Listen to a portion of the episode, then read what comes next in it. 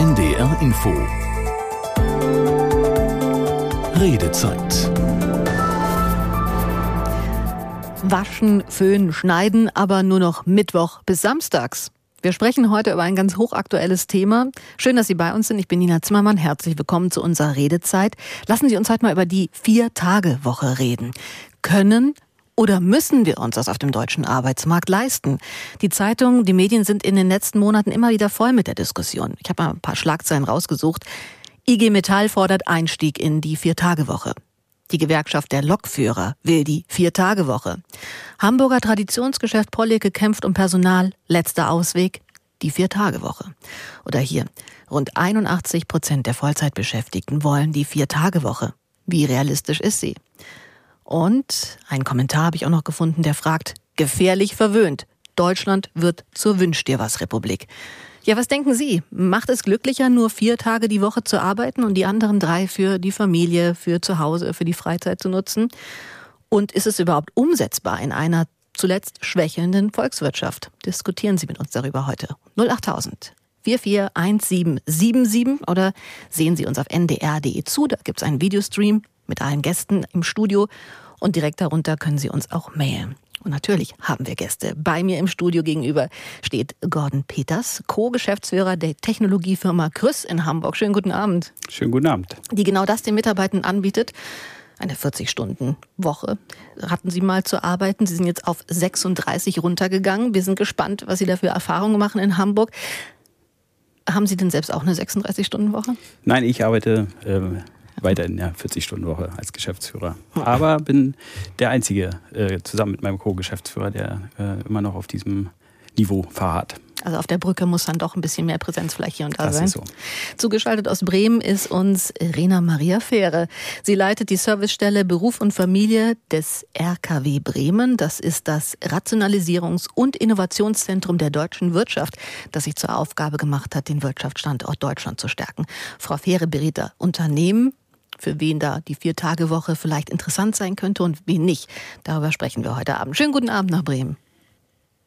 Guten Abend. Wie sehen denn Ihre Arbeitszeiten aus, Frau Fähre? Ähm, ja, meine sind tatsächlich äh, 40 Stunden gegenwärtig, aber äh, sehr flexibel einteilbar mit viel Homeoffice, mit äh, viel Entscheidungsfreiheit aber ja, ich bin noch auf einer 40-Stunden-Stelle.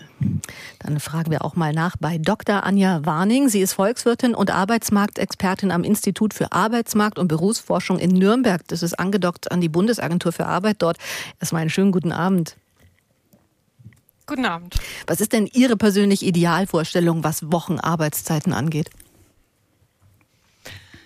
Ich glaube, die Idealvorstellung ist die, die für jeden Einzelnen passt. Also für meine, für meinen Bedarf, ich habe eine Dreiviertelstelle, ich habe auch ein Kind, das ist perfekt.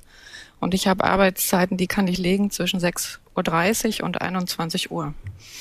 Und besser kann ich es mir eigentlich nicht vorstellen. Da hören wir schon. Und manch einer möchte weniger arbeiten, manch einer möchte mehr arbeiten, manch einer möchte flexibler arbeiten. Also ich glaube, der, wir haben so viele Wünsche wie, wie Bürger im Land, die arbeiten.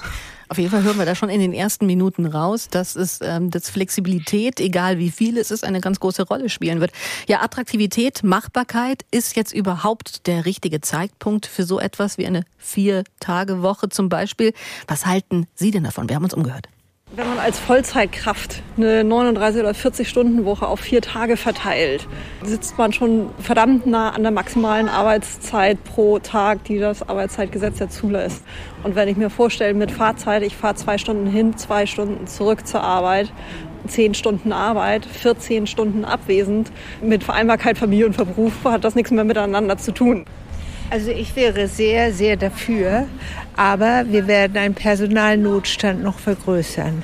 Wir können ja jetzt schon nicht mehr alle Posten bedienen. Das muss ja in irgendeiner Weise gemacht werden, die Arbeit. Und wenn die Leute weniger arbeiten, wird noch weniger geschafft. Wir brauchten mehr Leute, um das auch zu machen. Das würde dann in Schichten gehen. Viele sehen ja normal diese zwei Tage am Stück frei als zu wenig an.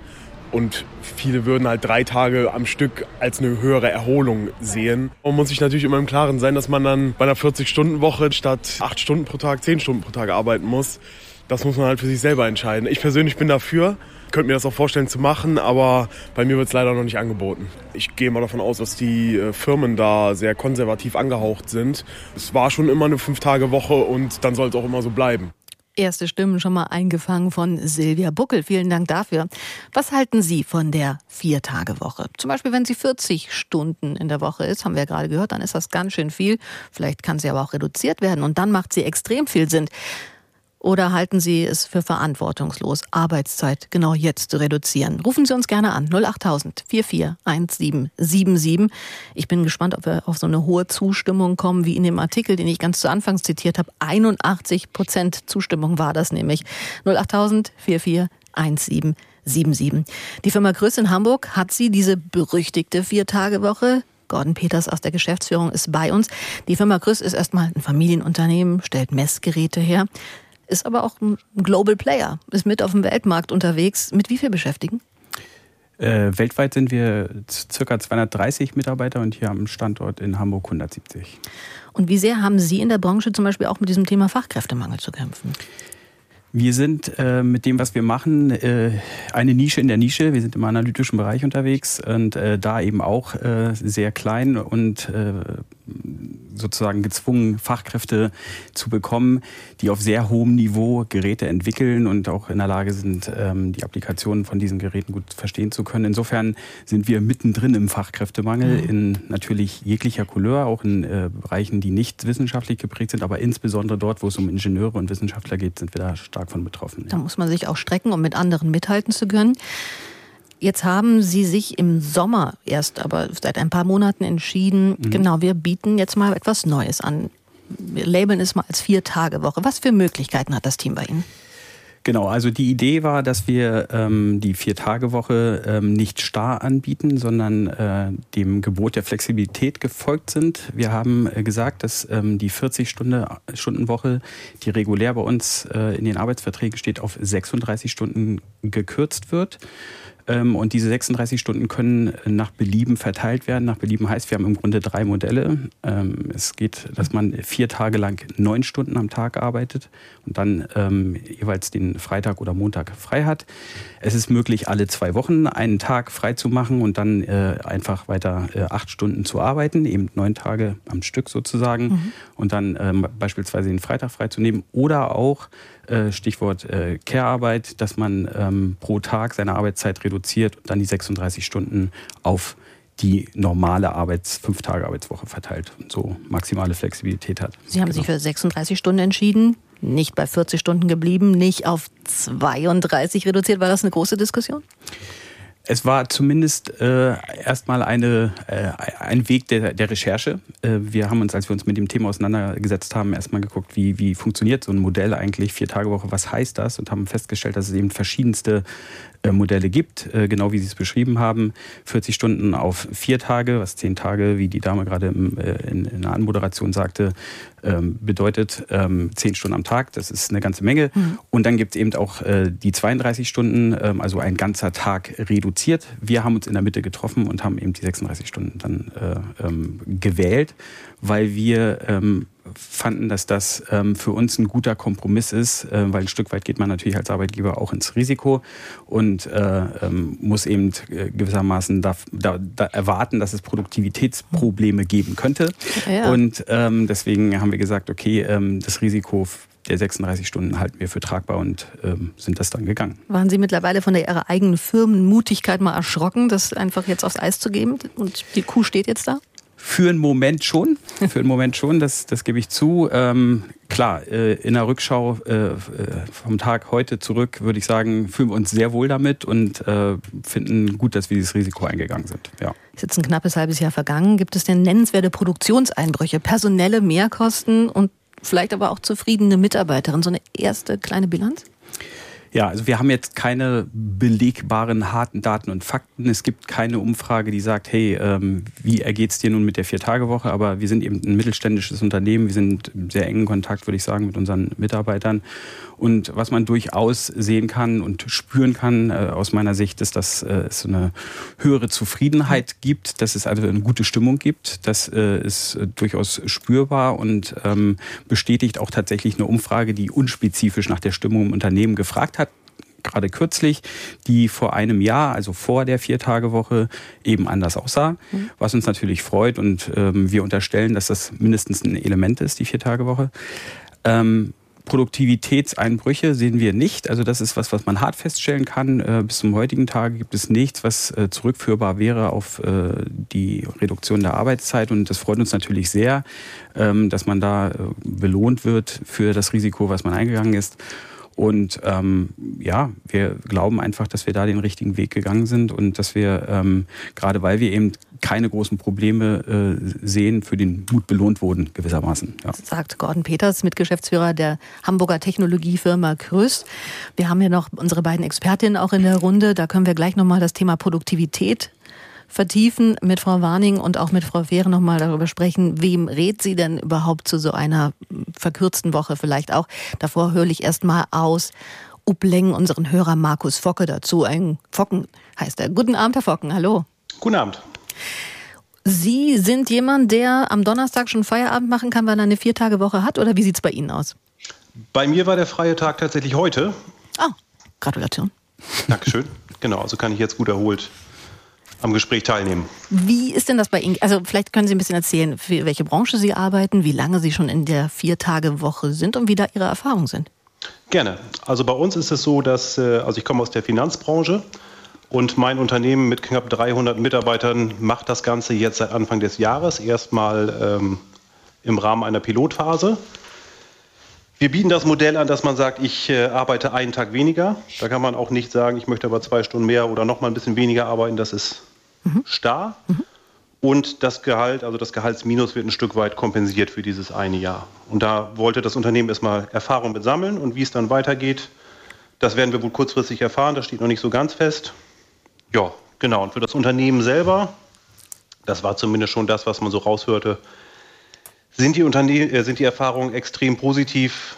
Das heißt, dass man natürlich einen Wettbewerbsvorteil gegenüber, gegenüber anderer Unternehmen hat, die das nicht mit anbieten. Haben Sie denn das Gefühl, dass Sie an den vier Tagen in der Arbeit dann ordentlich reinhauen müssen oder mehr kompensieren müssen? Oder ist das im Prinzip so, dass sich das fast verwäscht im Vergleich zu früher? Also es ist so, dass wir, das ganz klar gesagt wurde am Anfang, äh, die Arbeit, die der Einzelne zu leisten hat, ist nicht weniger. Das heißt, man muss natürlich für sich schauen, in welcher ähm, Abteilung bin ich, wie lässt sich das Ganze darstellen. Es gibt auch bei uns Abteilungen, für die das nicht angeboten wird, weil da einfach tatsächlich Präsenz von bis gefordert ist. Mhm. In meiner Abteilung war das Ganze gut machbar und ich merke schon, dass ich produktiver sein muss. Das ist schon so, also für die Arbeitszeit insgesamt, also weil es eben auch keine Vertretung für die Zeit gibt. Das, was jetzt an ich sag mal, Arbeitsaufträgen, Post oder auch per Mails eingeht, das bleibt halt einen Tag liegen und muss dann morgen früh abgearbeitet werden. Das ist dann so, aber es ist machbar, wobei wir auch schon ähm, Personen gehabt haben, die an diesem Modellversuch teilnehmen, die gesagt haben, äh, ich breche das ab. Aber die Möglichkeit, diese, dieses Exit, mhm. den gab es von vornherein. Man konnte also sowohl von Arbeitnehmer als auch von Arbeitgeberseite jederzeit sagen, ich breche ab. Wäre das in Zukunft, wenn Sie nochmal die Stelle wechseln wollen würden, ein Argument für Sie, dass Sie genau auf sowas achten bei einem neuen Arbeitgeber? Das hängt immer so ein bisschen davon ab. Wir haben das hier zu Hause auch tatsächlich nochmal durchgespielt. Wie geht es jetzt weiter? Wir haben eben noch nicht die, die Information, wird es weiter angeboten? Mhm. Äh, ich denke ja. Wird es weiter angeboten zu den Konditionen? Das ist ja dann mitentscheidend. Ich bin jetzt die Generation Anfang 40.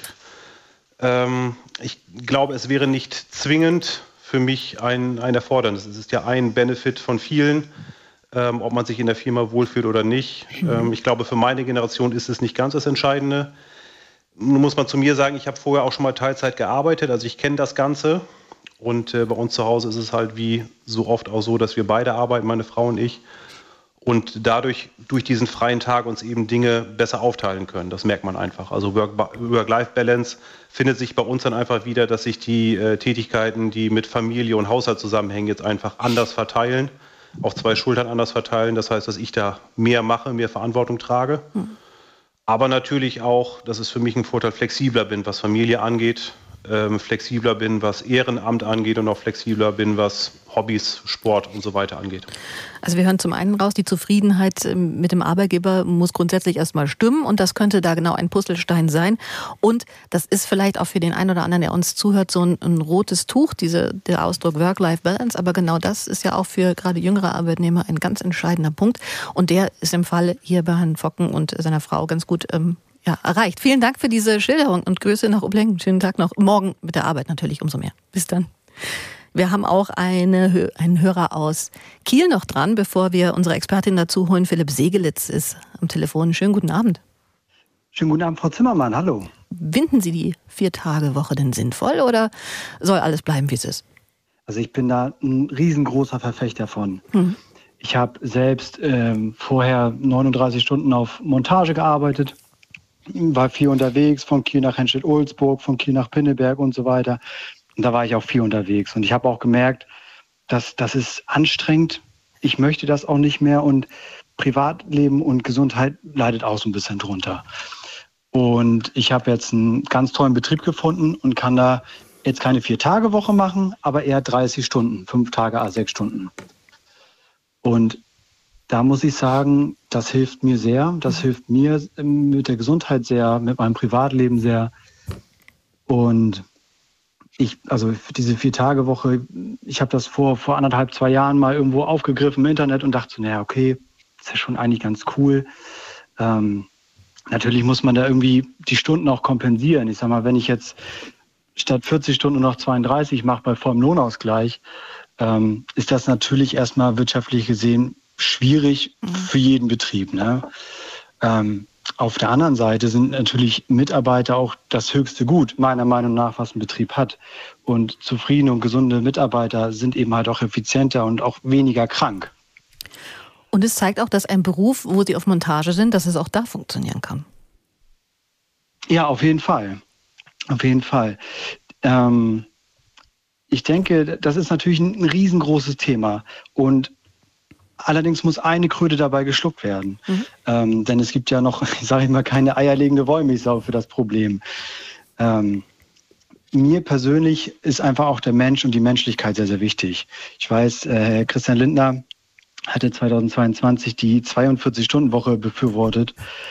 Und da dachte ich mir auch, also was soll ich denn den Leuten auf Montage oder im Krankenhaus und im Pflegeheim erzählen oder im Einzelhandel, dass sie noch mehr arbeiten sollen. Also mhm.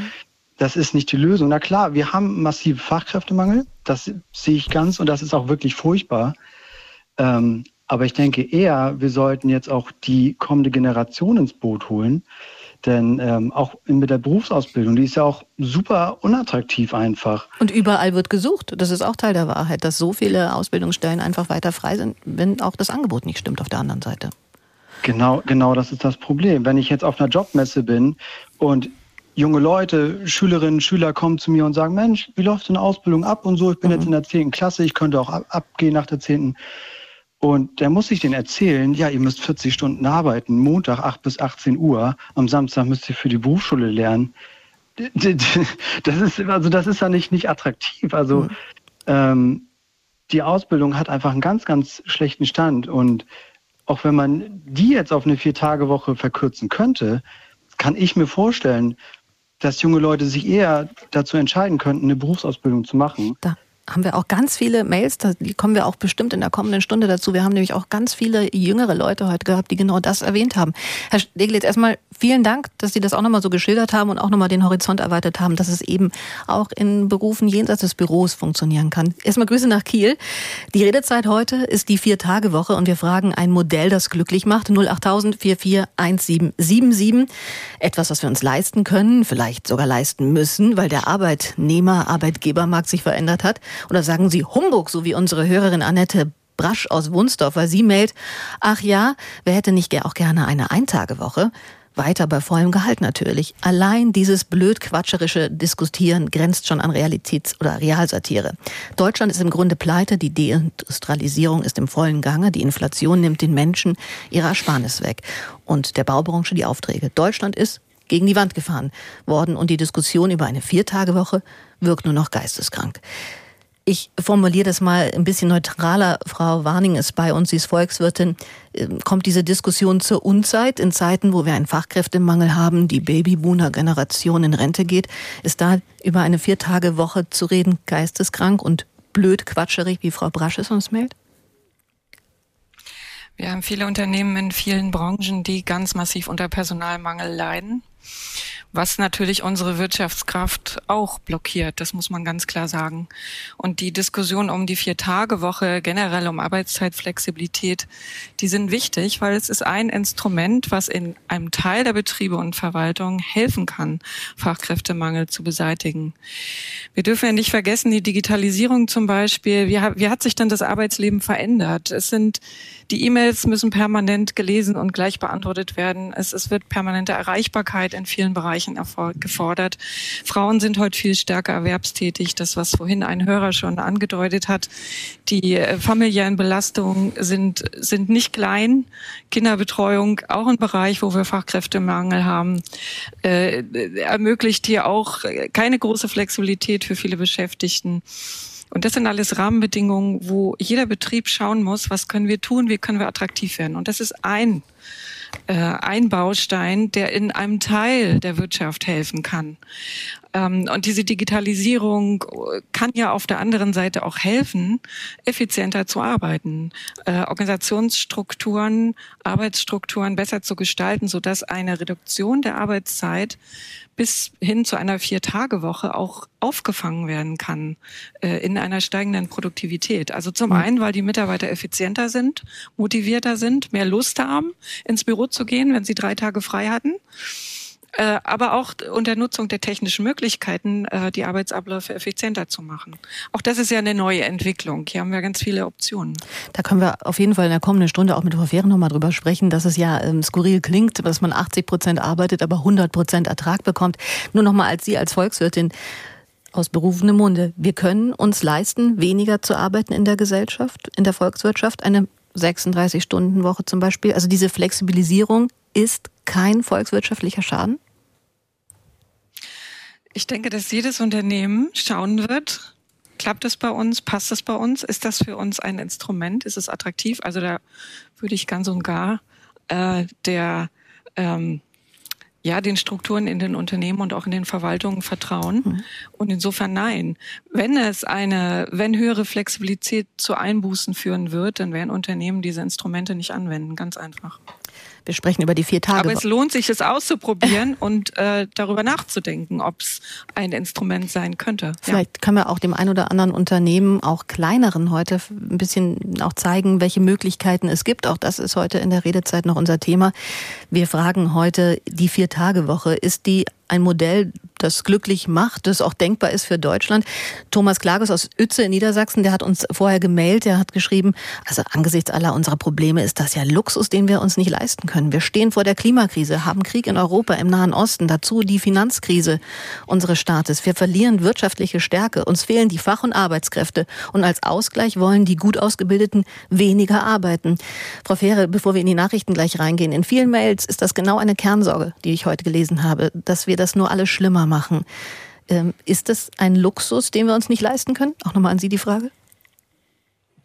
Ähm, das ist auf jeden Fall äh, ein Luxus, den wir uns leisten sollen. Hm. Äh, und ähm, wir haben ja gesehen, ganz viele Studien zeigen, dass äh, eine moderate Arbeitszeitverkürzung sogar bei Lohnausgleich ähm, wie gesagt, die Motivation verbessert hat, die Produktivität aufrechterhalten hat, also gleiche Ergebnisse, gleiche Leistung erzielt wurde.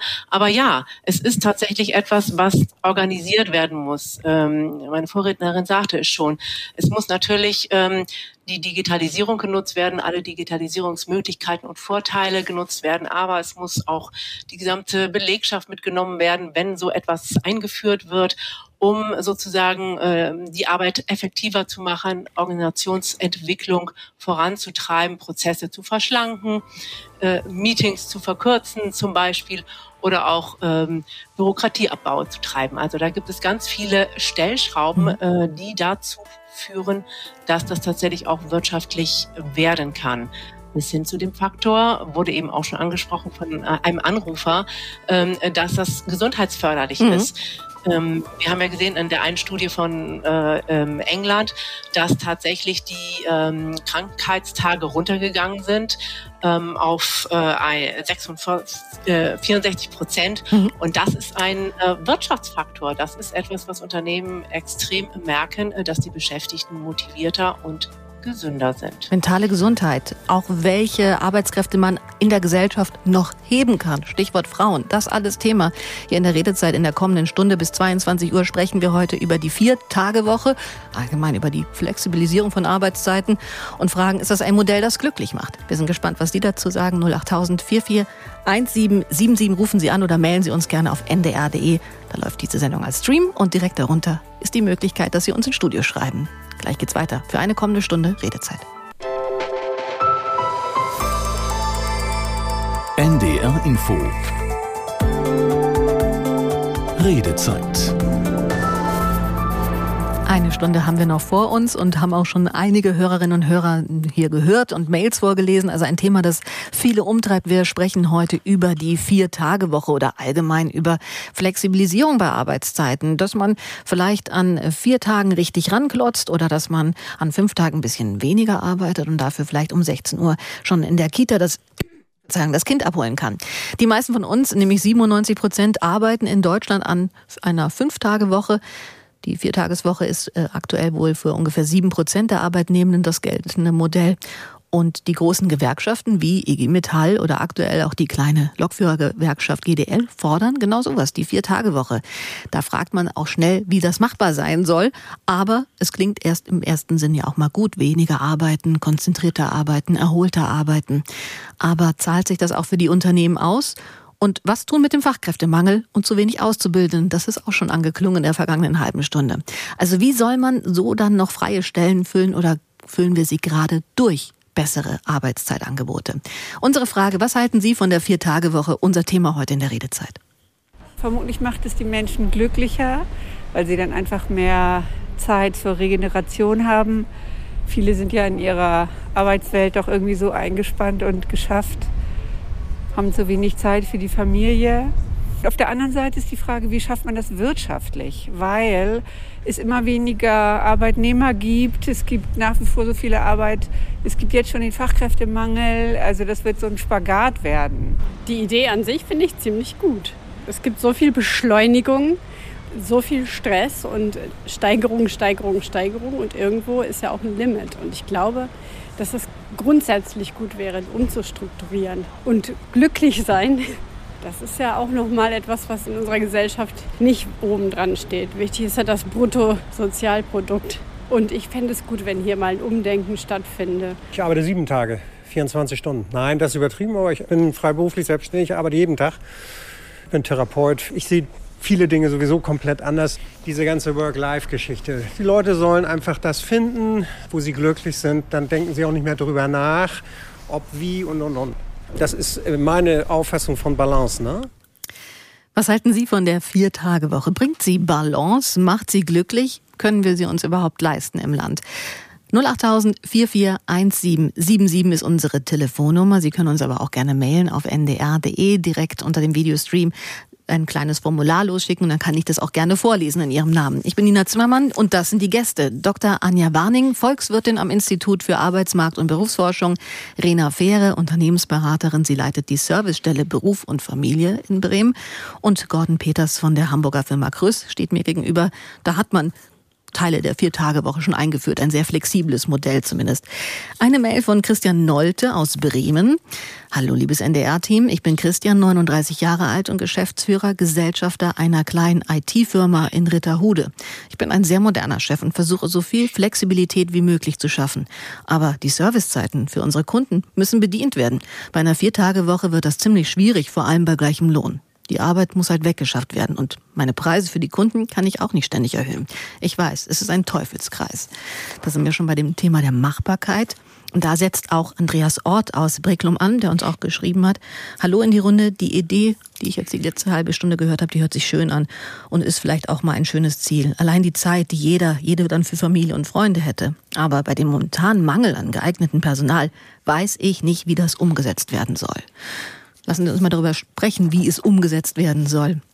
Frau Fähre ist bei uns, Soziologin, oft auch das Scharnier zwischen Arbeitnehmerinnen und Nehmern in der Wirtschaft und den Arbeitgebern. Sie beraten da Firmen. Werden wir mit so einer Viertagewoche am Ende Ämter, Bäcker, Friseure, Restaurants, Schulen auch nur noch vier Tage offen haben? Ähm, in der Tat, es sind ganz unterschiedliche Firmen auf uns zugekommen und äh, wir haben hier in Bremen äh, viele Firmen kennengelernt und begleitet äh, rund um Arbeitszeit, Flexibilisierung und auch Arbeitszeitverkürzung. Und ähm, äh, tatsächlich sind es Firmen aller Größen und aller Branchen äh, die das Experiment wagen. Ja, und es ist wichtig zu sagen, ähm, es sollte erstmal als Experiment aufgesetzt werden, um es dann auszuwerten, um zu gucken, äh, passt es und äh, ist es tatsächlich auch wirtschaftlich oder wo kann man es nochmal äh, justieren. Und so äh, ist hier zum Beispiel in Bremen auch im Handwerk äh, erstaunlich viel los und das aufgrund des großen Fachkräftemangels.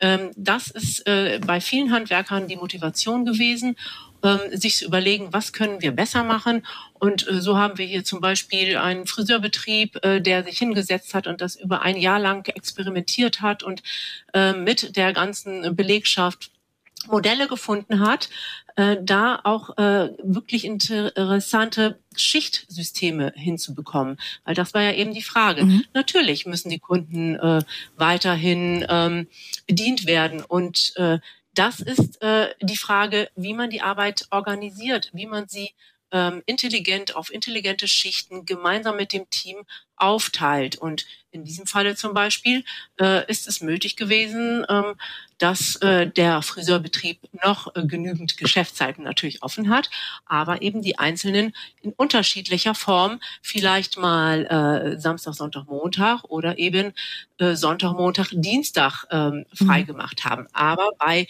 gleichbleibender Betriebsöffnungszeit. Das muss man mal sagen. Und wir hatten hier sogar äh, ein äh, Restaurant in Bremen, ähm, was durch äh, die Vier-Tage-Woche und intelligenten Schichtsystemen einen Tag länger aufgemacht hat. Das heißt, da konnte dann wieder ähm, Fachpersonal gefunden werden durch äh, das Angebot der Vier-Tage-Woche und im Gegenzug sogar einen Tag länger aufgemacht werden, äh, wodurch dann natürlich die Wirtschaftlichkeit auch wieder äh, profitiert hat. Also so sieht man, es sind ganz, ganz unterschiedliche Systeme und ja, wie auch schon der Vorredner sagte, natürlich äh, dort in diesen äh, Betrieben ist von 40 Stunden in diesem Fall auf 36 reduziert worden, aber mit vollem Lohnausgleich. Und äh, das äh, scheint mir auch ähm, ein sinnvolles Angebot dann wenn wirklich auch Methoden gefunden wurden, die Arbeit äh, zu verschlanken und äh, die gleichen Ergebnisse zu liefern und Wirtschaftlichkeit aufrechtzuerhalten. Wir hören auf jeden Fall schon mal durch, dass, ähm, wenn wir von einer Vier-Tage-Woche sprechen, dass es da eine ganze Bandbreite gibt. Frau Warning, vielleicht sollten wir das auch mal, wir haben ja die Zeit und das ist kein Artikel, in dem das in einer Zeile irgendwie erklärt werden muss. Vielleicht dröseln Sie mal mit uns gemeinsam auf, welche Möglichkeiten es denn überhaupt gibt so. Ja, mir ist auch schon aufgefallen, in der Diskussion, die wir hatten, wird eigentlich immer gleich der Lohnausgleich äh, parallel dazu äh, unterstellt sozusagen. Äh, in einem extremen Fall kann man eine Vier-Tage-Woche gestalten, indem man von fünf Tagen auf vier reduziert und der Arbeits äh, die Arbeitszeit äh, wird verteilt. Das heißt, wir hätten dann bei einer Vollzeitstelle zehn Stunden am Tag, äh, ohne dass sich am Lohn etwas verändert. Es gibt auch dieses Modell. Ja. Ähm, und ansonsten, es ist ja immer die Arbeitszeit und es ist immer der Lohn, über die verhandelt wird. Und das sind die beiden Stellschrauben. Und es gibt ansonsten alles dazwischen. Das heißt, es gibt eine Reduktion auf die Vier-Tage-Woche mit vollständigem Lohnausgleich oder mit teilweisem Lohnausgleich. Man muss ja auch sagen, dass für die Belegschaft einer, äh, einer Firma oder einer Verwaltung ähm, für die für die einzelnen Personen ja ganz unterschiedliche Dinge relevant sein können. Manche wollen gar keine Vier-Tage-Woche, die wünschen sich einfach mehr Flexibilität. Manche wollen die Fünf-Tage-Woche behalten, wollen ihre Arbeitszeit behalten, finden es aber absolut an der Zeit, dass sich der Lohn mal erhöht. Ja, Lohn und Arbeitszeit sind hm. Stellschrauben. Und ich denke, dass es wichtig ist, dass jede Firma, die überlegt, diesen Weg zu gehen, sich die Belegschaft ganz genau anschaut und gemeinsam mit den Beschäftigten darüber diskutiert, ähm, was macht den Arbeiten bei uns attraktiv, Ähm, was hat jeder für, für Vorstellungen? Was hat jeder für Lebensmodelle? Von einer Fünf-Tage-Woche auf die Vier-Tage-Woche zu gehen, bei gleicher oder nur wenig reduzierter Arbeitszeit dürfte zum Beispiel in Vollzeit für viele Mütter, die ja oft die Hol- und Bringdienste in die Kitas organisieren, das ist einfach so, das sind immer noch häufig die Mütter, dürfte gar nicht machbar sein. Das ist ein Killer dann. Und wenn ne? sowas von der Geschäftsführung vorgegeben wird, dann gewinnt man keine Fachkräfte, wenn man viele Frauen beschäftigt, sondern man verliert sie. Die Zwischentöne Ja, sind insofern, wichtig. es sind zwei, es sind zwei Stellschrauben. An beiden kann man, kann man versuchen zu drehen. Äh, aber äh, man muss die Beschäftigten in jedem Falle mitnehmen. Und da denke ich, gibt es dann auch nicht ein Modell von einer Vier-Tage-Woche, wenn man jetzt nicht ein ganz, ganz kleiner Betrieb ist, sondern es gibt auch für eine Vier-Tage-Woche vielleicht unterschiedliche Modelle mit unterschiedlichen Kombinationen. Und es wird die geben, die überhaupt nichts ändern wollen. Das hatten Sie ja auch eingangs schon gesagt. Die Beschäftigten gibt es auch. Das Spannende ist ja, wenn man das jetzt als Geschäftsführer hört, und wir haben einen solchen ja auch hier in der Runde stehen mit Gordon Peters, denkt man, oh Gott, ich muss jetzt äh, am Ende super flexibel auf die Mitarbeitenden ähm, das alles so zurechtschneiden, vielleicht sogar fünf, sechs Modelle anbieten.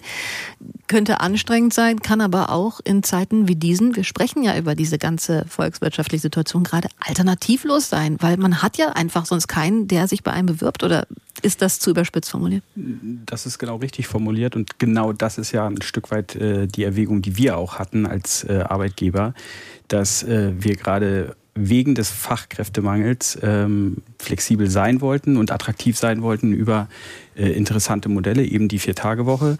Und ähm, das sehen wir im Übrigen auch als einen messbaren Parameter, dass äh, das Interesse an unserem Unternehmen deutlich stärker ist, als äh, es davor war und äh, dass es in dem Gespräch mit den Bewerbern ein wesentliches Thema ist. Für ungefähr die Hälfte der Bewerber ist es eben so, dass die, das Angebot der Vier-Tage-Woche selbst wenn sie sich dafür nicht entscheiden, als sehr positiv wahrgenommen wird, weil das Modernität und ähm, ich sag mal Mitarbeiterdenke äh, ausstrahlt, ja.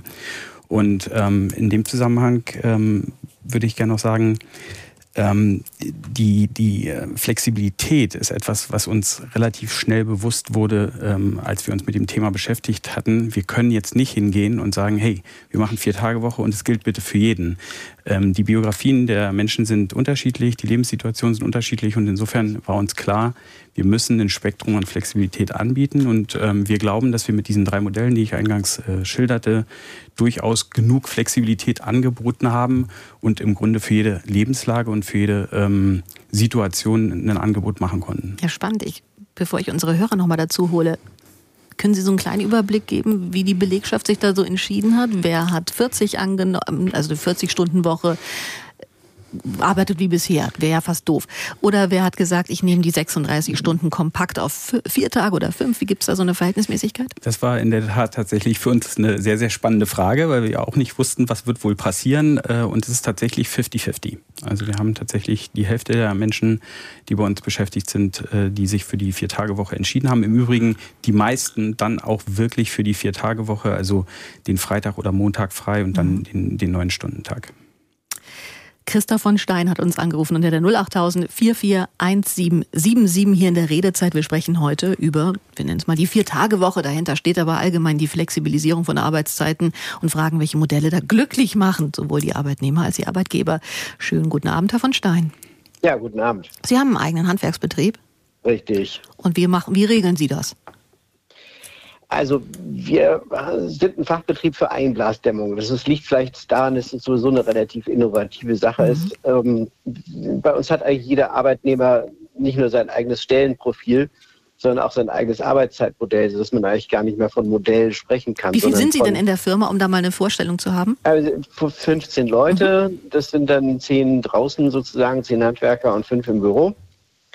Und ähm, der eine arbeitet öfter mal zu Hause. Äh, wir haben eine, die arbeitet so 25 bis 30 Stunden die Woche.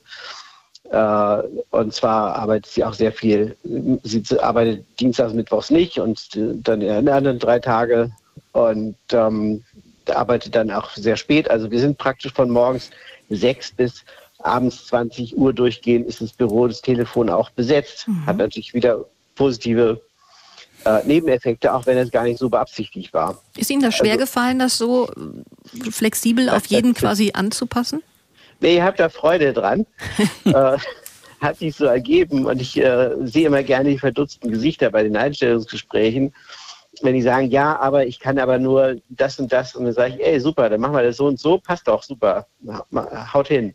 Und die müssen gar nicht aushandeln ähm, und mir irgendwas abtrotzen oder so, sondern ich sage, okay, äh, was willst du wirklich? Mhm. Und das erstreckt sich ja nicht nur auf die Arbeitszeiten und auf die Frage, wo man arbeitet, äh, gerade bei den Büroleuten, sondern auch, was die Leute tun. Also man fragt einfach, was kannst du gut, was machst du gerne? Und dann findet sich halt eine äh, Verteilung der unterschiedlichen Aufgaben, die halt da sind und zu erledigt, erledigt werden müssen verteilt man halt dann so, dass, dass jeder das macht, was er am besten kann. Bei den Handwerkern ist es ein bisschen anders die müssen jetzt zusammen raus. Das heißt, da ist wirklich 7 Uhr sammeln in der äh, Werkshalle morgens und dann fahren die zu irgendwelchen Baustellen und dann gibt es auch manchmal Baustellen in Hamburg oder Berlin.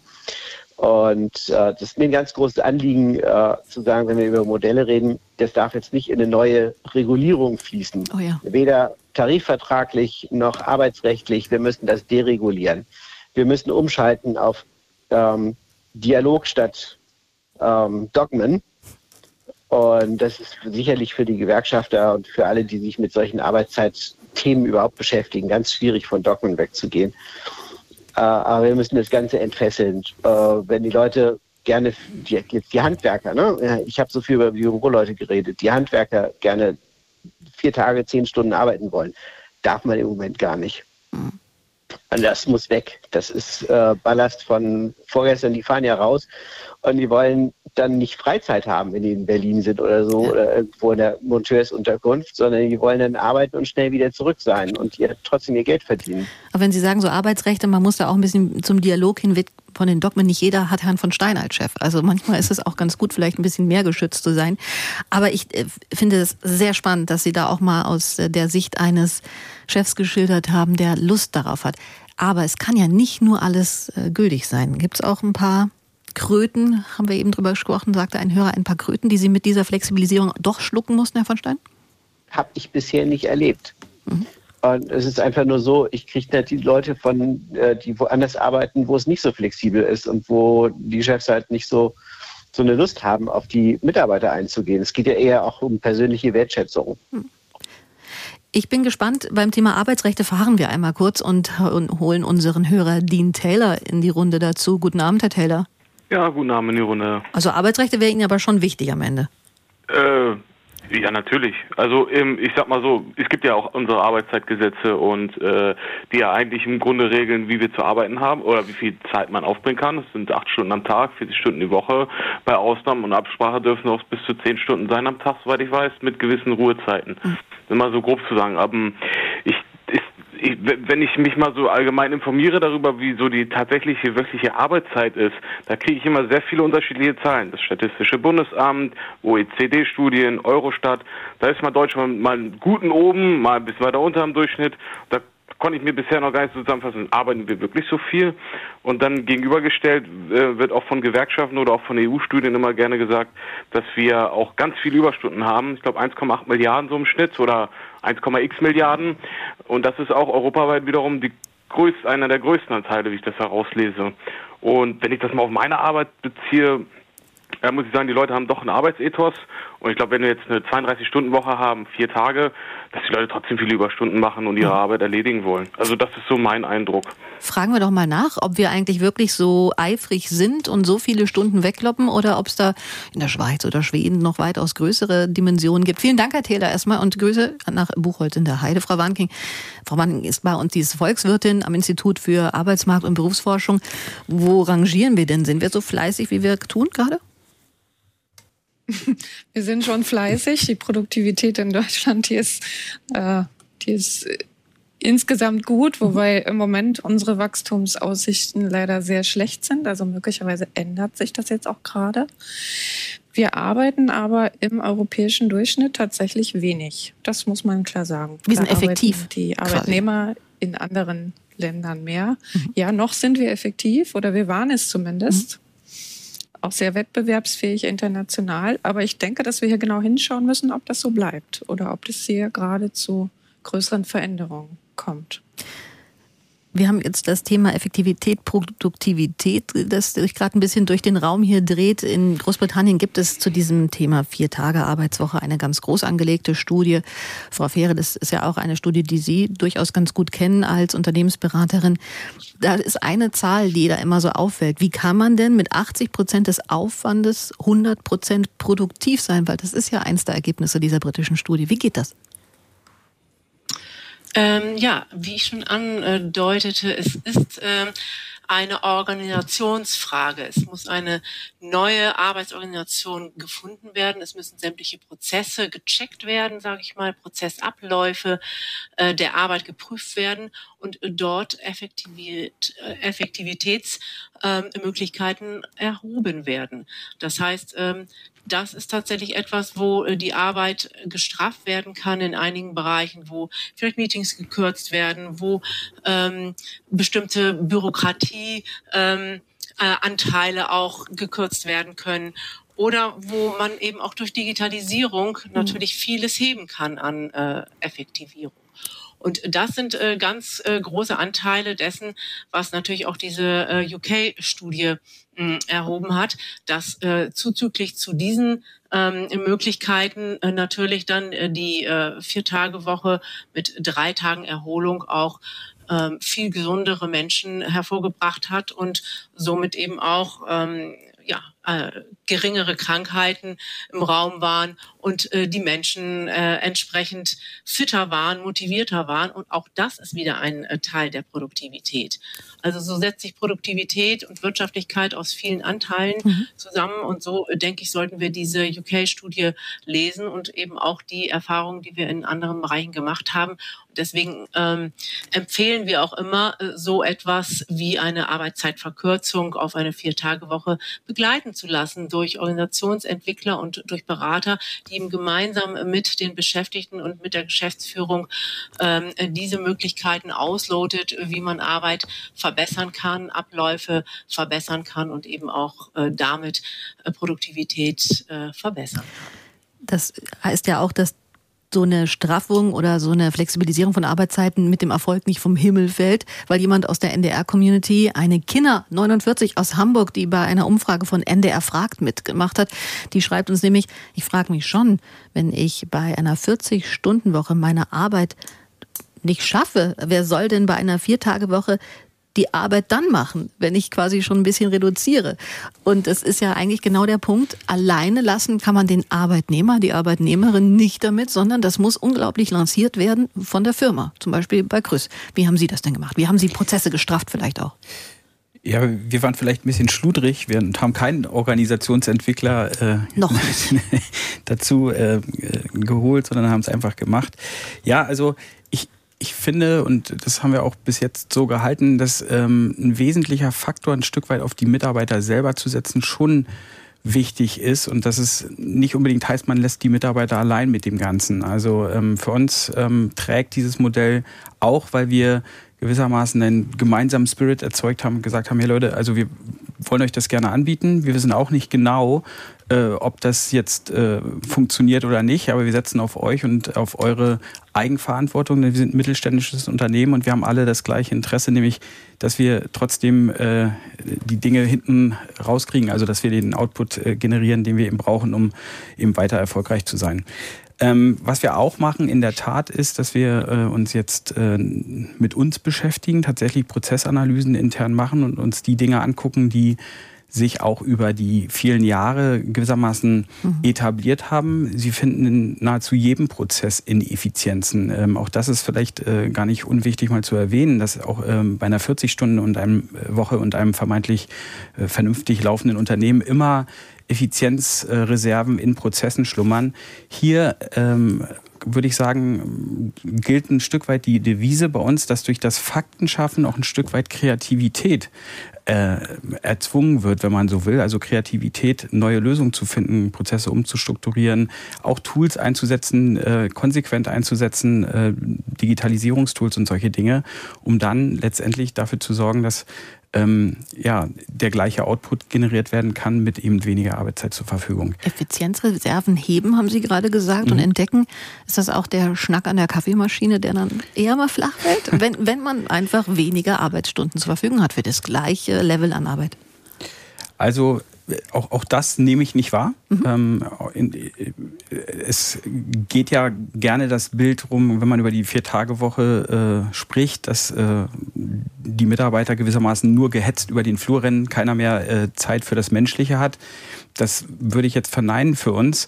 Ähm, und es mag dann auch sein, dass Menschen durchaus äh, den drei Minuten Schnack auf einen zwei Minuten Schnack reduzieren. Und ähm, letztendlich ist es so, man, man, muss sich durchaus mal überlegen, wie viel ist es denn dann wirklich an Reduktion und ähm, sind vielleicht die Summe von kleinen Dingen, also kleine Zeiteinheiten, die man spart, Effizienzen, die man, die man hebt, indem man vielleicht doch mal einen E-Mail-Template nutzt, anstatt jedes E-Mail selber zu schreiben. Und das sind ja Dinge, die passieren.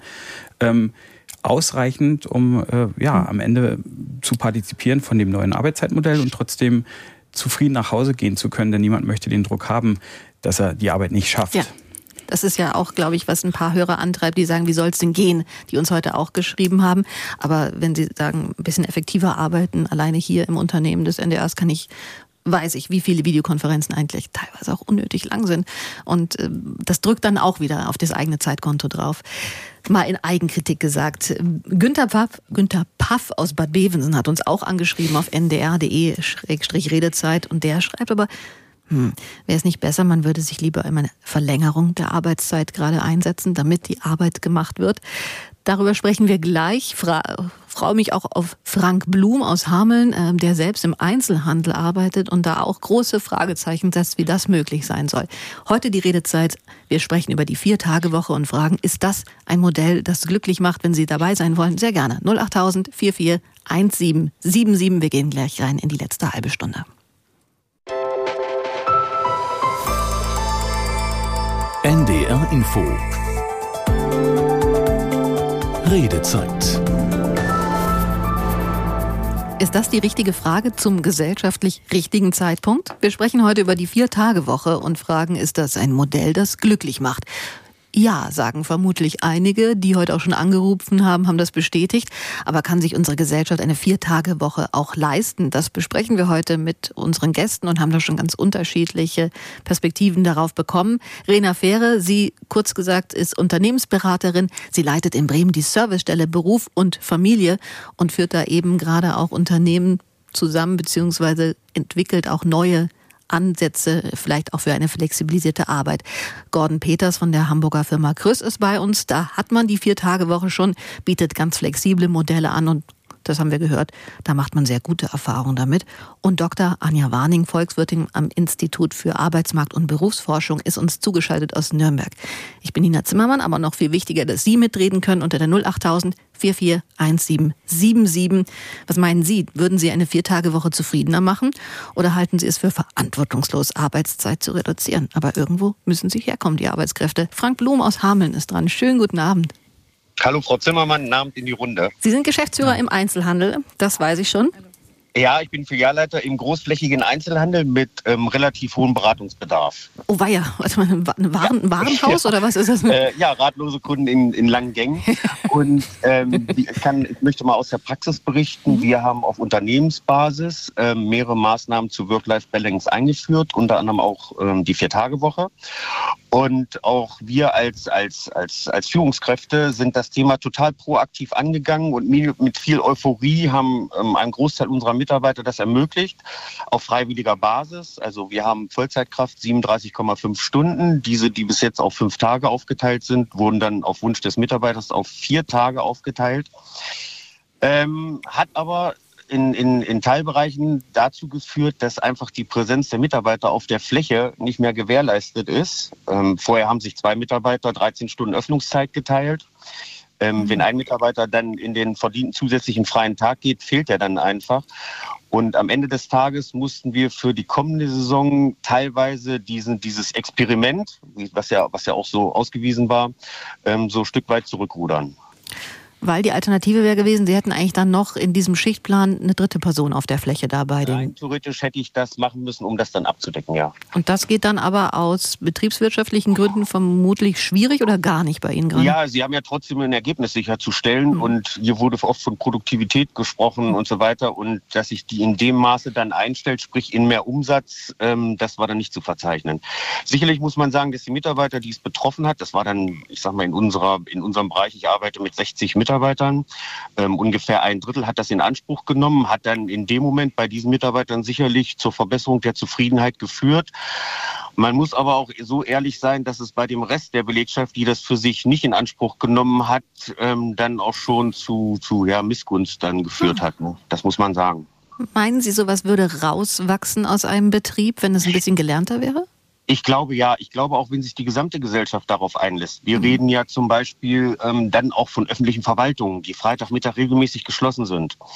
Ähm, wir haben das, ähm, dass die Vier-Tage-Woche sicherlich anzuwenden ist auf Produktionsbetriebe, die Stückzahlen zu absolvieren haben, auf Verwaltungen, die nach Vorgängen abschließen und dann das Büro abschließen können. Aber zum Beispiel in, in, in Krankenhäusern mit einer ständigen Präsenz im, im Handel, mit, mit, dem, mit dem Anspruch von Kunden, wird es halt sehr anspruchsvoll, das umzusetzen. Danke erstmal für diese Schilderung mhm. und ähm, auch, dass die das engagiert probiert haben, wenn vielleicht auch das, das ja, Ergebnis nicht so zufriedenstellend war in erster Instanz. Wir fragen mal nach, ob es vielleicht auch an der Branche liegt. Anja Warning ist bei uns, Volkswirtin am Institut für Arbeitsmarkt, Berufsforschung. Sie haben ja einen ganz guten Blick über die gesamten Branchen, wo da auch Bewegungsmöglichkeiten sind. Herr Blum schildert jetzt eine, eine große Warenhauskette. Da spielt dann auch am Ende ein Tarifvertrag eine Rolle und auch eine Präsenz auf der Ladenfläche. Ist das dann wirklich so ein, ja, so ein, so ein Dealbreaker am Ende? Ganz klar, also da, wo Sie ganz viel Kundenberatung haben, die auch wirklich von Beginn der Öffnungszeit bis abends stattfinden muss, äh, da ist dann die Frage, wenn einige die Arbeitszeit reduzieren, wo bekommen sie das Personal her, um das sicherzustellen? Und ja, das ist ein Bereich, da ist es vermutlich schwierig.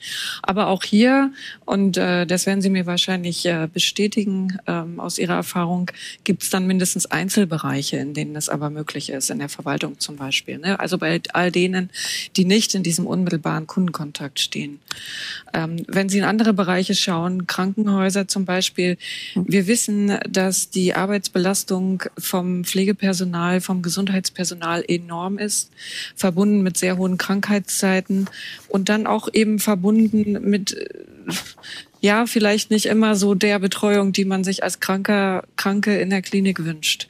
Einfach weil zu viele Beschäftigte hier am Anschlag sind. Lässt sich das auflösen, da weil das kann, kurz in der Mail ganz gut dazu passt von ähm, Ulrich Frank Pape aus Hamburg, der auch sagt, vier Tage Woche in äh, 24-7-Bereichen wie Krankenhäusern, die keineswegs durchwegs im Schichtsystem arbeiten, unter Aufrechterhaltung der Versorgungsqualität. Wie soll das gehen? Krankenhäuser können ja nicht schließen. Den Krankheiten richten sich nämlich nicht nach dem deutschen Arbeitszeitgesetz. Ist, sind das einfach so blinde Flecken, die wir bei allem Willen und bei allem Bedarf an Arbeitskräften vielleicht noch nicht so flexibilisiert bekommen? Ich glaube, hier ist viel Flexibilitätsmöglichkeit. Und wenn Sie einen sehr, sehr hohen Krankenstand haben, wenn Sie eine große Unzufriedenheit unter den Beschäftigten haben, und das betrifft den Gesundheits- und Pflegebereich ganz enorm, dann ist das ein Ansatzpunkt, damit wir hier nicht noch mehr Personal verlieren. Wenn wir mal auf die Fluktuation im Pflegebereich im Zuge der Corona-Zeit, aber auch danach schauen, die ist enorm. Ähm, und das wollen wir eigentlich auch nicht, sondern wir wollen hier wieder junge Leute gewinnen, die in diese Berufe reingehen, die sagen, okay, ich gebe hier alles. Wenn ich äh, sozusagen in der, auf der Pflegestation bin, dann, dann tue ich mein Bestes, dann bin ich hier 100 Prozent da. Aber das ist eigentlich fünf Tage die Woche nicht zu schaffen. Hm. Ich bin gespannt. Und dann die Option da ist, das auf einer Viertagewoche mhm. zu machen, dann ist es für manchen attraktiv, der ansonsten in diesen Beruf nicht reingeht oder aus dem Beruf rausgeht. Ich wollte Sie nicht so unterbrechen. Und natürlich brauchen wir dann mehr Personal. Das ist, Entschuldigung, natürlich brauchen wir dann mehr Personal. Das ist nicht die Frage. Aber hier haben wir auch Stichwort stille Reserve, Stichwort Integration von Geflüchteten. Hier haben wir auch noch ganz viel Reserve. Das muss man auch sagen. Die Reserven nehmen wir uns mal für die nächsten 20 Minuten noch vor, weil das Thema Frauen da noch eine Rolle spielt. Davor, wenn wir schon beim Thema Gesundheitswesen sind, ruft Matthias Boos ganz praktisch dazu an aus Quickborn. Guten Abend, Herr Boos. Einen wunderschönen Abend, Frau Zimmermann. Liebe Grüße an die Runde. Sie sind Arzt? Ja. Also wissen genau, wie das gerade schwierig ist, Personal auf der einen Seite zu bekommen, mit hohen Ansprüchen an Flexibilisierung. Ist das denn machbar? Genau diese Frage wollte ich gerade stellen, ob einer der Herrschaften, die da von dieser Vier-Tage-Woche uns jetzt gerade allen was erzählen, das in einer Praxis mal bitte mir gerne, ich bin gerne bereit, an einem Projekt teilzunehmen, wie soll ich das machen mit einer Verpflichtung als äh, Durchgangsarzt, also zugelassen von der Berufsgenossenschaft, von einer Eröffnung von 8 bis 18 Uhr jeden Tag in der Woche zu, äh, zu leisten bei einem absoluten Fachkräftemangel ähm, es gibt überhaupt niemanden mehr, den Sie finden. Der Markt ist komplett leer. Wir müssen alles tun, um unsere Mitarbeiter zu halten. Und äh, wo sollen wir die noch herbekommen? Und jetzt, wenn Sie sagen, wir machen da eine Flexibilisierung, dann frage ich mich, wo soll ich die Kollegin herbekommen, die röntgt? Wo soll ich die Kollegin herbekommen, die die Hygiene macht, die die Vorgaben der Berufsgenossenschaften, der gesetzlichen Krankenkassen etc. pp. erhalten? Das ist so ein bisschen traumtänzerisch. Das ist die gleiche Aussage, wie in einer Krank im Krankenhaus. Die Kollegen gehen ja nicht aus den Kliniken raus, nicht nur weil sie keine, weil sie überfordert sind, sondern die gehen raus, weil sie vielleicht über die Zeitarbeit mehr Geld verdienen. Und die Krankenhäuser können das Geld nicht bezahlen, weil das Geld nicht im System ist, weil aber auch keiner mehr Geld in die Krankenversorgung bezahlen möchte. Das sind so ein bisschen Sachen, die, wo ich das, entschuldigen Sie jetzt die Aussage, mich gerade frage, wissen die Herrschaften eigentlich, wovon sie da in diesen Bereichen reden? Sorry, aber ich muss es mal so deutlich sagen. Das nehmen wir in der Deutlichkeit mehr mit und wir wissen ja auch, was für ein kränkelndes System gerade wir im Gesundheitssektor haben. In der privaten Praxis, das glaube ich, kennen alle von uns, dass da oft geschlossen werden muss, weil auch teilweise keine Sprechstundenhilfen gerade mehr da sind. Jetzt frage ich mal ganz ketzerisch, äh, Frau Fähre und vielleicht Herr Boos, bleiben Sie noch dran. Ist es aber, wenn Herr Boos jetzt einfach noch flexibler anbieten würde, würde er jemanden für diesen Markt bekommen? Ist das der Scharnier oder ist das, wie er sagt, traumtrendseisch? Ähm, ja, ich glaube, das ist zum Teil genau das Scharnier. Ähm, die Menschen suchen ja gute Arbeit und es ist ja nun tatsächlich auch so, dass äh, viele Frauen in Teilzeit äh, arbeiten und äh, durchaus aufstocken würden, würde die Arbeit flexibler, würde sie äh, tatsächlich auch mehr wertgeschätzt, würde sie mehr Mitbestimmung ermöglichen. Und äh, da sind sehr, sehr viele gut qualifizierte Frauen, äh, die auf jeden Fall ähm, noch gehoben werden können. Und äh, das ist bei uns auch immer wieder das Thema. Wir sind ja nun aus der äh, RKW Servicestelle Beruf und Familie genau damit unterwegs, auch zu schauen, äh, wie wir das Thema der Sorgearbeit sortieren, sage ich mal. Also äh, Kinderbetreuung, Pflege von Angehörigen, ein Riesenthema gegenwärtig. Und äh, da merken wir eben auch, ähm, äh, wenn wir das nicht äh, ein Stück weit auch geschlechtergerechter aufteilen, also wenn wir äh, mal fragen, wer möchte weniger oder wer möchte mehr arbeiten, sehen wir ja von den ähm, vielen Frauen, das sind übrigens in Deutschland ein zwei Drittel Frauen, äh, die äh, auf kleiner Teilzeit arbeiten, also 20 Stunden, die würden gerne mehr aufstocken. Währenddessen äh, bei Umfragen herauskommt, Männer würden durchaus auch gerne ähm, die Arbeitszeit etwas reduzieren. Mhm. Und äh, dort äh, denken wir, ist auf jeden Fall noch eine Stellschraube, was äh, das ganze Thema Fachkräfte angeht. Nämlich, ähm, wenn äh, diese äh, Menschen sich auf einer äh, kurzen Vollzeit finden, die dann aber eben auch einen Lohnausgleich ermöglicht, äh, dann hätten wir die Möglichkeit, sowohl äh, eine existenzsichernde ähm, Erwerbsarbeit nachgehen zu können, als eben auch die Sorgearbeit, die ja nun auch immens ist und immer noch größtenteils an Frauen hängt, äh, besser zu verteilen. Nämlich dann könnten auch Männer dort mitmachen und äh, sich das mhm. äh, Paar, die Sorgearbeit besser aufteilen. Und äh, das geht eben einher damit, dass äh, auch äh, mehr Frauen durchaus äh, bereit wären zu arbeiten, wenn sie denn äh, eine gute Arbeitsbedingung und flexible Arbeit angeboten bekämen. Ich denke, intellektuell, Herr Boos, verstehen Sie das alles sehr gut. Jetzt sind Sie aber auch Arzt, das darf man nie vergessen. Sie sind ja jetzt nicht erstmal ein, ein Gesellschaftler und ähm, ähm Wirtschaftler Ihrer eigenen Unternehmens. Das, was Sie jetzt gehört haben, entspricht es denn Ihrer Realität, dass Sie sagen, wenn ich noch eine Person dazu höre, in der es einfach passt in der Flexibilität, ist das machbar für Sie gerade? Also nochmal, wir haben eine Praxis und ich lade die Kollegin gerne ein. Sie sind, also können gerne noch, können gerne zu mir kommen. Dann können wir es gerne durchsprechen. Sie können sich das anschauen und dann glaube ich, dann werden Sie vielleicht auch ein bisschen die Augen geöffnet. Natürlich stelle ich Damen ein, wenn die kommen, die wollen von 8 bis 13 Uhr arbeiten, weil sie vor die Kinder zur Schule bringen möchten. Hm weil sie danach gerne zu Hause sein möchten, was alles legitim ist. Aber was ist denn bitte schön für Sie, wenn Sie nach Ihrer Arbeit, Sie gerade im Studio vielleicht fertig sind und um 16 Uhr zum Arzt möchten? Habe ich kein Personal mehr. Da hilft mir die Flexibilität nicht. Ich kann auch gerne um 3 Uhr aufmachen. Ähm, das Interessante ist, es fragt ja gar keiner, wie ich arbeiten möchte. Das ist egal. Also ich von mir erwartet man natürlich grundsätzlich, dass ich arbeiten möchte. Aber das ist, das ist auch, das kenne ich seit Jahren. Aber natürlich müssen die Mitarbeiter auch. Und ich habe eine sehr hohe Mitbestimmung. Meine Mitarbeiter sind in alles informiert. Wir reden. Also ich habe alles Stellschrauben, die ich haben kann, glaube ich, tatsächlich genommen, die es gibt. Über bezahlen hohes Gehalt etc. pp. Und deshalb kommen aber die Leute nicht, weil sie nicht da sind. So, und das hat auch mit Flexibilität nichts zu mhm. tun. Wenn die kommen würden, gerne, sofort. Also wenn jemand das hört, herzlich willkommen, Quickborn, gerne bewerben, einmal kurz anrufen. Sofort einstellen wir ein. Matthias Boos hat das gerade gesagt, aus Quickborn, Arzt, sucht. Ähm, Frau Warning, sind das aber einfach momentan totale Grenzen und man versteht auch den Zorn, der bei Herrn Boos mitspringt. Sie sind Volkswirtin, Sie sind bei der Arbeitsagentur mit angedockt, Sie entwickeln und forschen da auch viel in dem Bereich im Arbeitsmarkt. Ist das einfach etwas, was wir nicht gut geregelt bekommen, weil das System auch viel tiefer geht eventuell? Also ich würde noch mal einen Schritt zurückgehen. Wir haben vorhin schon darüber gesprochen, die Vier-Tage-Woche ist nicht für alle Bereiche das Richtige und sie ist nicht in allen Bereichen machbar. Und wer im Moment ganz eklatante Personalprobleme hat, der hat vielleicht andere Stellschrauben, die er da noch nutzen kann. Vielleicht ist es das dann nicht. Äh, das ist kein Allheilmittel. Also so möchte ich das auch überhaupt nicht verstanden wissen in der Diskussion. Aber wenn wir mal aufs Gesundheitswesen insgesamt schauen, hier geht es auch um die Attraktivität dieser Berufe, wovon dann die gesamte Branche profitieren würde, wenn diese Berufe wieder attraktiver werden in der Ausbildung. Aber auch dahingehend, dass nicht so viele Leute rausgehen, die unzufrieden sind. Und da muss man ganz klar sagen, ich habe an der Evangelischen Hochschule in Nürnberg unterrichtet im Masterstudiengang. Ähm, die Leute gehen alle ins Gesundheitswesen, die studieren dual berufsbegleitend. So, die hatten alle schon einen Job und haben nebenbei studiert. Kein einziger Student, keine einzige Studentin hat den Lohn als, das Entscheid als die entscheidende Stellschraube gesehen. Das war eine 100 Prozent einhellige Meinung. Was ist das Problem im Gesundheitswesen? Es sind die Arbeitsbedingungen. Es ist der Druck. Es ist die extreme Dauerbelastung. Es ist auch Bürokratie. Auch sowas kam vor, gar mhm. keine Frage.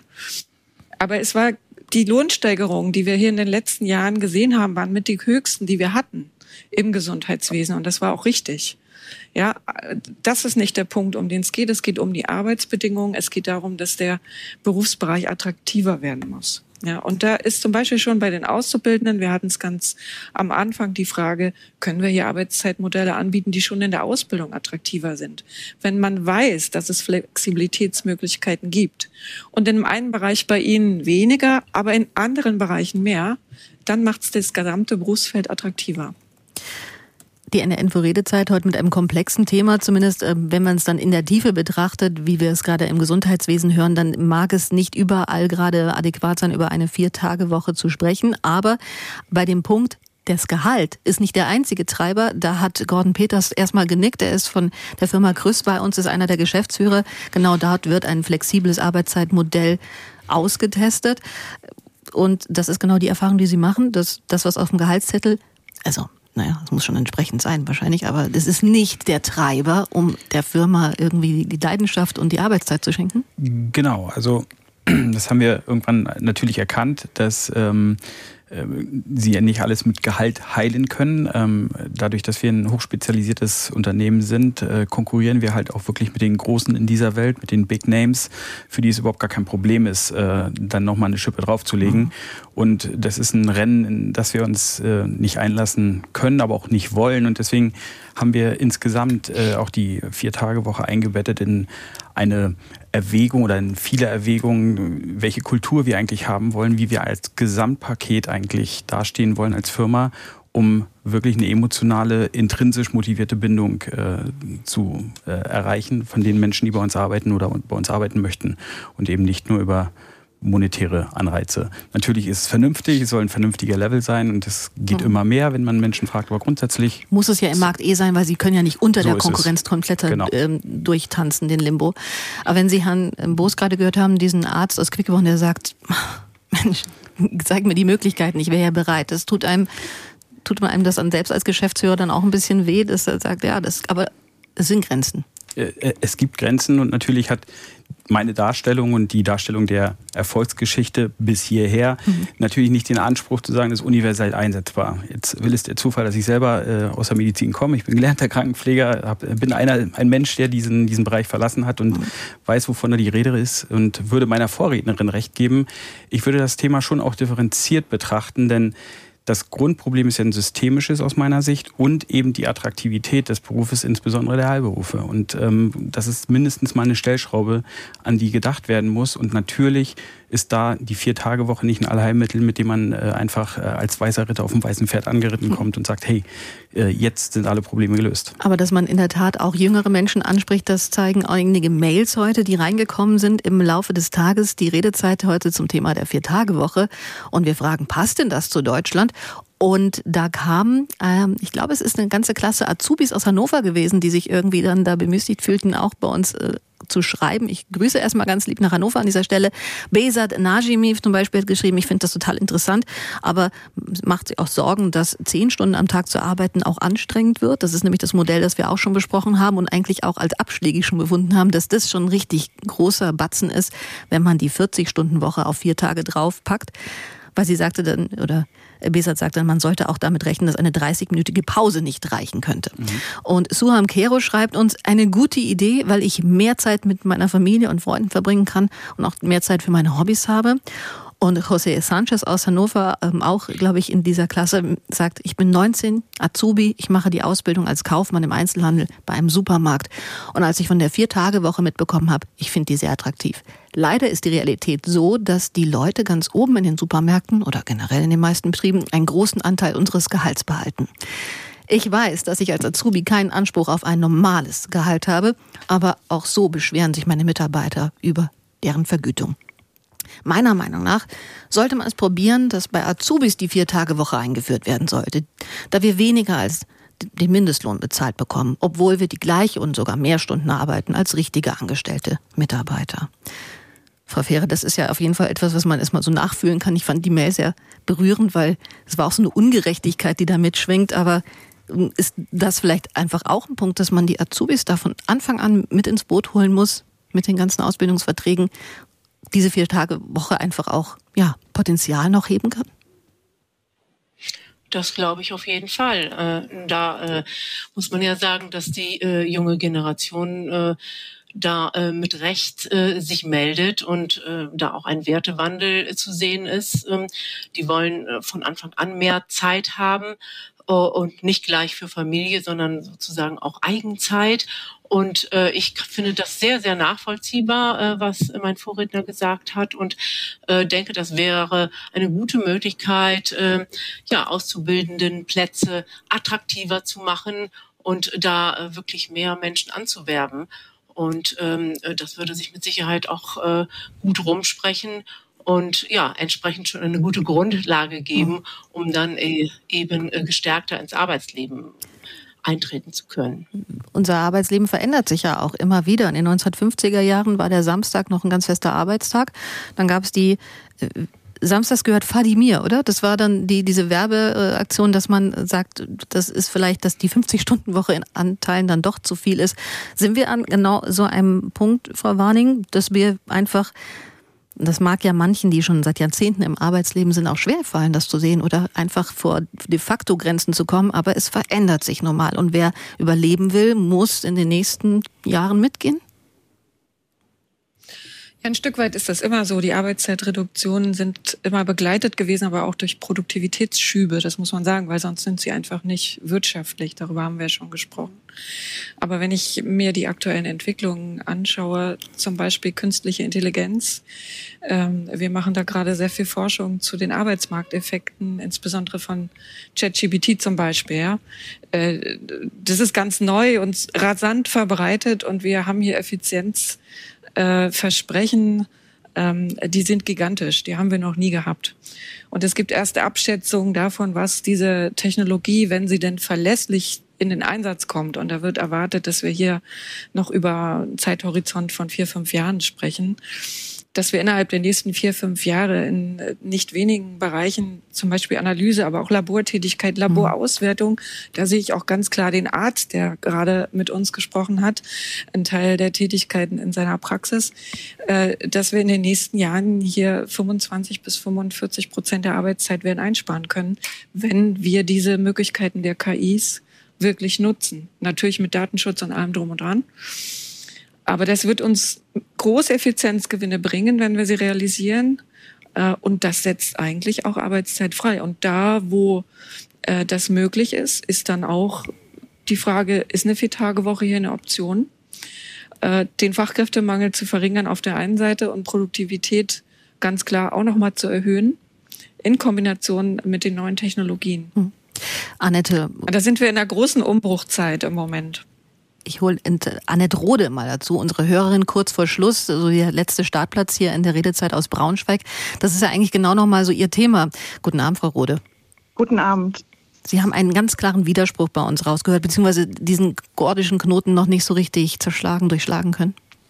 Ganz genau. Ähm, ich stelle mir die Frage, äh, wenn wir doch generell von einem Fachkräftemangel sprechen, äh, wenn es um Vollzeitbeschäftigung geht, wie lösen wir das auf, dass ich plötzlich bei dem Angebot einer Viertagewoche keinen Fachkräftemangel mehr habe? Also entweder habe ich einen Mangel an den bestimmten Menschen oder ich habe keinen. Ähm, das ist der eine Widerspruch. Dann würde mich interessieren, was Sie dazu sagen. Ähm, ich mache eine Viertagewoche für Vollzeitbeschäftigte bei vollem Lohnausgleich. Wie gehen wir dann da mit den Teilzeitbeschäftigten um, die eine Viertagewoche Tage-Woche haben und auch nur diese vier Tage bezahlt bekommen. Ähm, es ist ja, glaube ich, ein bisschen Augenwischerei zu sagen, äh, Vollzeitkräfte können dann in vier Tagen äh, so viel leisten, ähm, äh, wie, wie, sie mhm. normalerweise in fünf Tagen geleistet haben. Irgendwann werden die Menschen dann, glaube ich, auch ausbrennen, weil die Arbeit wird ja deswegen nicht weniger. Und das Letzte ist, äh, was mich immer wieder ein bisschen zum Nachdenken bringt, die Effekte ähm, von ähm, Studien, von Versuchen, die herangezogen werden oder die Ergebnisse. Ähm, die Effekte sind ja nicht nachhaltig nachweisbar derzeit. Ich weiß nicht, inwieweit in diese Studienergebnisse eingestiegen wird. Ähm, am Anfang der Sendung, ich habe ja leider nur Teile gehört, auf dem Heimweg wurde zum Beispiel auf die Krankenquote eingegangen. Natürlich äh, werden Menschen, die an so einem Test teilnehmen, versuchen nicht zu fehlen, wenn sie in Aussicht gestellt bekommen, dass so ein Modell vielleicht dauerhaft eingeführt wird. Das sind jetzt ganz schön viele Themen für die letzten drei Minuten. Aber Frau Rode, erstmal im Nachhinein, wenn Sie noch Lust haben, wir sind als Podcast unterwegs und man kann sich das Video auch nochmal auf ndr.de gleich anschauen. Das nur als Service nebenan. Ich nehme mal, wenn Sie erlauben, die letzte Frage noch in die letzte Minute mit und würde Frau Warning, Frau Fähre das nochmal, Sie müssen sagen, wer von Ihnen beiden, aber dieses, die Studien, wie nachhaltig die eigentlich zu begutachten sind. Es gibt ein paar. In Großbritannien gibt es eine, in Deutschland wird es eine größere geben. Ähm, ja, wer von Ihnen beiden fühlt sich bemüßigt, der fängt einfach an. Nun ja, die Studie aus UK zeigt ja nun, äh, dass äh, dort äh, von den 61 Unternehmen, das sind nicht sehr viele, aber immerhin 56 ähm, weitergemacht haben. Das heißt, es war ein Experiment und das ist bei einer großen Anzahl, nämlich 56 von den 61, so positiv gelungen, dass sie dieses Experiment der Vier-Tage-Woche bei vollem Lohnausgleich äh, weitergeführt haben. Mhm. Und das zeigt für mich jetzt erstmal, ähm, äh, dass da eine gewisse äh, Relevanz und auch äh, Stichhaltigkeit vorliegt. Aber natürlich, wir sind hier in einem Raum von Experimenten und ähm, genau äh, so, äh, wie es einige Unternehmen gibt, die äh, das dann wieder abgewählt haben, sind wir äh, sozusagen in einem Großraum, ähm, wo wir über alle Branchen das Experiment machen und es immer wieder Anpassungen geben wird, äh, dieses äh, Thema Vier-Tage-Woche dann auch unter der äh, Maßgabe der Wirtschaftlichkeit aufrechtzuerhalten. Also wir sind da auch wirklich noch am Anfang. Es sind ex erste Experimente. Wir haben von einer Firma gehört, die macht das seit Anfang des Jahres. Die Firma Chris in Hamburg macht es seit einem halben Jahr. Es wird sich rangetastet. An Rantasten kann erstmal nichts verkehrt sein, wenn dabei was Gutes am Ende rauskommt. Das war's für heute. Wir machen wie gewohnt hier später Feierabend in der Redezeit. Wir haben über die Vier-Tage-Woche gesprochen, haben das Modell ausgelotet. Und ich danke erstmal an alle, die E-Mails geschrieben haben, die angerufen haben und an die Gäste aus Nürnberg, Dr. Anja Warning vom Institut für Arbeitsmarkt und Berufsforschung. Grüße nach Bremen an Rena Fähre, die wir gerade noch mal gehört haben. Sie leitet da die Servicestelle Beruf und Familie. Und bei mir Gordon Peters, einer der Geschäftsführer der Technologiefirma Grüß in Hamburg. Morgen fragen wir, zum omnipräsenten Black Friday? Zeit für echte Schnäppchen? Oder ein Konsumwahnsinn, den wir da verfallen? Ab kurz nach neun geht es los, die Redezeit. Ein Dank an das Team für Audio und Video und wir hören uns dann kommende Woche wieder. Schönen Abend.